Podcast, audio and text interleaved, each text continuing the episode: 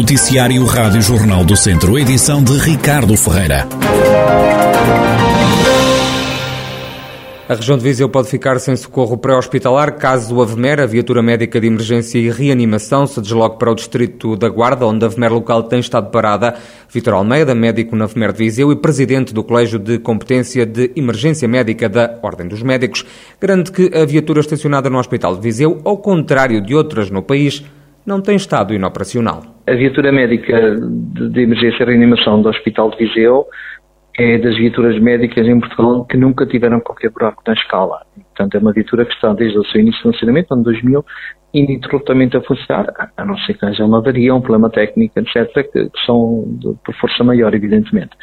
E, portanto, são escalas que estão a funcionar, mas somente eh, mediante o sacrifício dos profissionais, estão a assegurar eh, escalas em horário extra-laboral, efetivamente. Mas daqui para a frente, com férias, com o verão, isso não pode vir a acontecer, não pode vir a parar? Eu penso que a direção da urgência e a coordenação da VMER tudo tem feito para que isso não aconteça e estamos convictos que vai continuar a ser assim. A VMER da Guarda esteve inoperacional ontem durante todo o dia, amanhã vai voltar a parar durante a tarde. Vítor Almeida não esconde a preocupação, teme que Viseu possa ficar sem socorro. Pode acontecer, e já aconteceu, a viatura médica de Ministério de Animação de Viseu ter de se deslocar para uma área de atuação que pertence, por ser mais perto, evidentemente, para a Guarda. Ou porque a viatura médica da Guarda está ocupada, o que pode acontecer, porque se trabalha em rede, evidentemente, mas eh, também acontecem situações em que a viatura médica da Guarda não está operacional e a viatura de Viseu tem que suprimir essa lacuna, evidentemente. Agora, tudo que está, está inoperacional já foram lá mais vezes? Não tenho dados sobre isso. Aqui o, o que é que acontece que é importante e, e porque é que os vizinhos devem perceber a gravidade da situação. Uma viatura médica que se desloca para o distrito da Guarda poderá ficar ocupada à vontade de duas horas e meia ou mais. Imagine, por exemplo, que é uma situação de reanimação, a viatura médica chega lá, tenta reanimar a vítima e, por exemplo, no pior dos casos, a vítima não sobrevive. Depois temos que esperar pela autoridade, portanto, demora sempre mais de 15, 20, 30 minutos, e depois temos que regressar.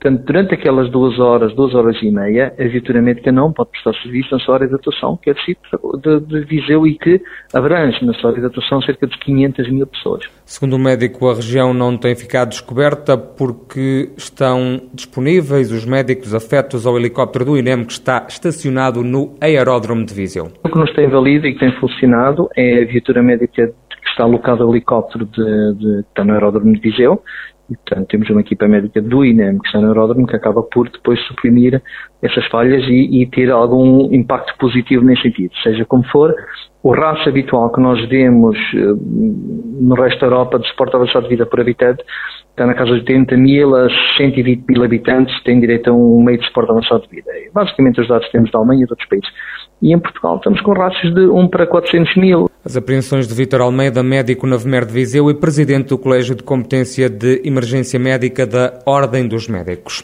Duas pessoas ficaram feridas com gravidade esta manhã na sequência de um despiste de um carro em Paravelha, no Conselho de Moimenta da Beira. O automóvel colidiu contra um poste de eletricidade cerca das seis e meia da manhã. O casal de 65 e 60 anos teve que ser desencarcerado, apresentava ferimentos na zona torácica e queixas internas. A mulher foi transportada no helicóptero do INEM para o Hospital de Vila Real. O homem seguiu de ambulância para o Hospital de Viseu. Está a baixar o número de pessoas internadas com Covid-19 no Centro Hospitalar Tondela Viseu. Nesta altura estão internados 30 doentes. Em enfermaria estão ocupadas 29 camas. Nos cuidados intensivos encontra-se apenas uma pessoa. Nas últimas 24 horas não se registaram mortes de pessoas infectadas no hospital. Sete utentes tiveram alta. Deu ainda entrada um utente com o novo coronavírus. Homem de 53 anos detido pela PSP de Viseu por posse de droga foi apanhado numa rua da cidade com 16 doses de cocaína e 9 de heroína. O suspeito foi notificado a comparecer hoje no Tribunal de Viseu. O distrito de Viseu continua com várias zonas onde o CIRESP, o Sistema Integrado de Redes de Emergência e Segurança de Portugal, não funciona. Os bombeiros da região esperam que o novo concurso público internacional lançado ontem pelo Governo para a rede de emergência ajude a resolver resolver estes problemas. O presidente da Federação de Bombeiros do Distrito, Guilherme Almeida, recorda as dificuldades que existem na região. Nesse continuam manter eh, o que nós chamamos zonas uh, sombra lá, em que pronto, temos dificuldades em operar em redes Cinesp. Uh, que o, a rede CIRES funciona um pouco como uma rede móvel, uh, pronto, e aquilo que, que, que, o cidadão comum muitas das vezes verifica no seu telemóvel a dificuldade de, de ter rede, nós também verificamos nas comunicações e há zonas que, que isso ainda se verifica e que estão identificadas há bastante tempo e são reportadas e, e, e pronto, isso mantém e esperemos nós que, que, que venham, venham a ser suprimidas estas falhas porque criou, como, como compreenderão, bastantes constrangimentos no iniciado de operações. Nas zonas cinzentas, os bombeiros socorrem-se dos rádios que já possuíam. Guilherme Almeida espera que agora o novo concurso público lançado pelo Governo ajude a resolver a situação. Eventualmente será, será reforçado com um sistema de antenas, ah, que que deverá reforçar toda, toda esta estrutura e que deverá suprir estas situações que, é que nós continuamos a verificar, como eu disse, não só no distrito, mas também em outros distritos, quando, quando colocamos em apoio, em apoio a distritos uh, para combate, nomeadamente incêndios florestais, um, em que temos esta dificuldade. Uh, voltamos àquilo que era a rede operacional de bombeiros, a rede ROV, que, que, que, que a certeza que não e que pronto, funciona como digamos que o plano naquilo que é as comunicações Guilherme Almeida, presidente da Federação de Bombeiros do Distrito de Viseu. A poucos dias do arranque das filmagens do décimo filme da saga Velocidade Furiosa na região, já se fazem sentir os impactos económicos. Unidades hoteleiras, restauração, armazéns e oficinas são alguns dos serviços que estão envolvidos de perto com a produção e que vão beneficiar com a rodagem da trama que deve acontecer durante algumas semanas na região. O presidente da delegação de Viseu, da ARESP, Associação de Hotelaria, Restauração e Similares de Portugal, Jorge Loureiro, destaca destaca a importância da região receber as filmagens do Velocidade Furiosa, lembrando este responsável o impacto económico que já está a ser sentido. É visível impacto económico do ponto de vista de reservas, nomeadamente ao nível de, hotéis, mas também de catering e de espaços para armazenamento e apoio logístico toda a produção, aparentemente quer dos meios eh, técnicos e automóveis e oficinas e, e demais. E, aparentemente a região centro e a região de Viseu em concreto será mais ou menos a base central daquilo que são as, eh, as, as filmagens eh, em Portugal e, portanto, isso é muito positivo pelo nosso posicionamento geográfico em relação aos eh, três ou quatro pontos em Portugal de, de filmagens e, portanto, é eh, já notório e visível que o mês e meio que aparenta de perspectiva de filmagens da produtora em Portugal já estão com a ter resultados efetivos Jorge Loureiro acredita que os locais de filmagem vão servir de rumoria para os fãs da saga e isso também vai trazer mais benefícios à região, defende o presidente da delegação de Viseu da Aresp. Depois da exibição do filme, ah, é sabido que a, nível mundial passa a ser um, um, um santuário de visitação, uh, as grandes produções mundiais eh, que, que, que, depois os seus fãs passam a querer visitar. E, portanto, há aqui claramente uma, uma grande expectativa relativamente àquilo que fica para futuro. E esse é claramente muito mais muito mais interessante e muito mais, com muito mais eh, perspectiva do que simplesmente qualquer operação que, eh, por muito significativa que seja, há de ser um mês ou um mês e pouco, todas estas regiões que vão ser alvo das filmagens, em concreto a região de Viseu, seguramente vai deixar aqui um santuário de, de visitação que depois teremos que também adaptar e promover eh, como produto turístico, mas isso depois seguramente as entidades que têm essa atribuição não deixarão de o fazer com toda a certeza. O presidente da delegação de Viseu da Aresp, Associação de Hotelaria, Restauração e Similares de Portugal, Jorge Loureiro. Quanto aos locais de filmagem por constrangimentos logísticos, o IP5 na zona da Penoita em Vozela deve ficar de fora do roteiro. Já a A24 continua como cenário, com filmagens que devem acontecer entre Castro Daire, Lamego e Régua. A rodagem da famosa trama de Velocidade Furiosa, protagonizada por Vin Diesel, acontece na zona norte e centro do país, também na região de Lisboa. O Ferreira Daves foi excluído do Campeonato de Portugal. O clube vai no próximo ano jogar a divisão de honra da Associação de Futebol de Viseu.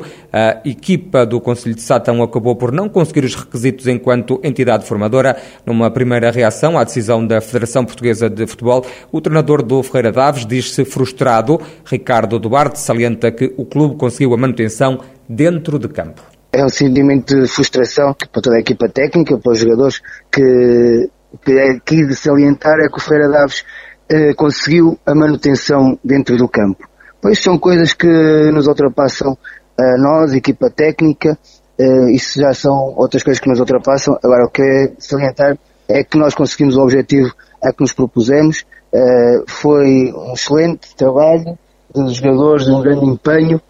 isso é que não pode ter, ser deixado cair por terra o grande feito, entre aspas, que o Ferreira Daves fez no Campeonato de Portugal. Apesar da descida aos distritais, o treinador garante que vai continuar à frente do comando técnico do Ferreira Daves. Vamos trabalhar para a divisão de honra, estamos a preparar o plantel nesse sentido, temos que aceitar e botar para, para trás das costas essa decisão e trabalhar para o Ferreira Daves voltar mais cedo possível nos Campeonatos de Portugal, que acho que o clube merece, as pessoas merecem e vamos trabalhar mais uma vez para isso. Com o Ricardo Olemo, Ricardo vai ficar no Ferreira Daves no próximo ano? Sim, sim, sim, já, já acertamos, estamos a trabalhar nesse sentido também. Estávamos apreensivos à espera desta decisão, sabíamos que poderia acontecer, mas poderia não acontecer. Infelizmente para nós aconteceu, uh, há que levantar a cabeça e trabalhar em prol do Ferreira Daves e voltamos para o Ferreira Daves no Campeonato de Portugal, que foi aí que nós conseguimos estar e é, conseguimos ficar dentro de campo e é isso que a gente também quer voltar a fazer. Ricardo Duarte, treinador do Ferreira Daves, também o presidente do clube já reagiu à exclusão do Ferreira Daves do Campeonato de Portugal. Luís Santiago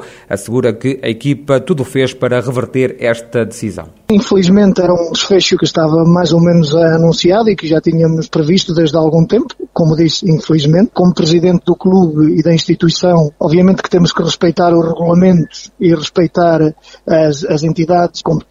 No período certo fizemos, apresentamos os nossos pontos de vista e apresentamos os nossos argumentos e recursos que não, não, não, não tiveram providência e, como tal, resta-nos, obviamente, aceitar as decisões e inscrevermos, portanto, não poderemos inscrever nos campeonatos nacionais. Num segundo ponto de vista, como habitante da freguesia de Ferreira Daves, como adepto do Clube Recreativo Ferreira Daves e adepto do, do, do, futebol em geral, fica um sentimento de alguma injustiça e impotência perante estas situações, porque somos um clube que é cumpridor, não apresenta dívidas, cumpre as suas obrigações.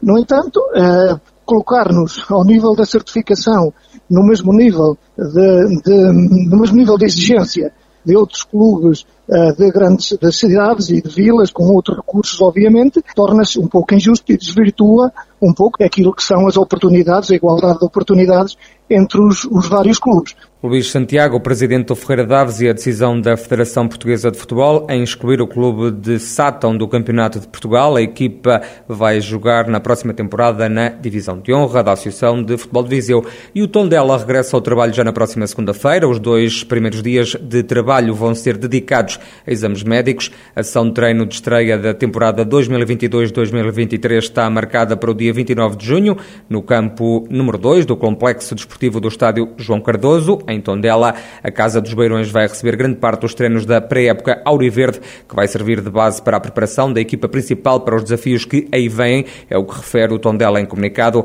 O eh, clube agora aos comandos de Tosé Marreco faz a estreia em campo no dia 5 de julho, numa partida frente aos júniores tondelenses. Além do novo técnico, as mudanças do Tondela não são significativas, uma vez que o clube está proibido de contratar devido ao chamado caso CACEF.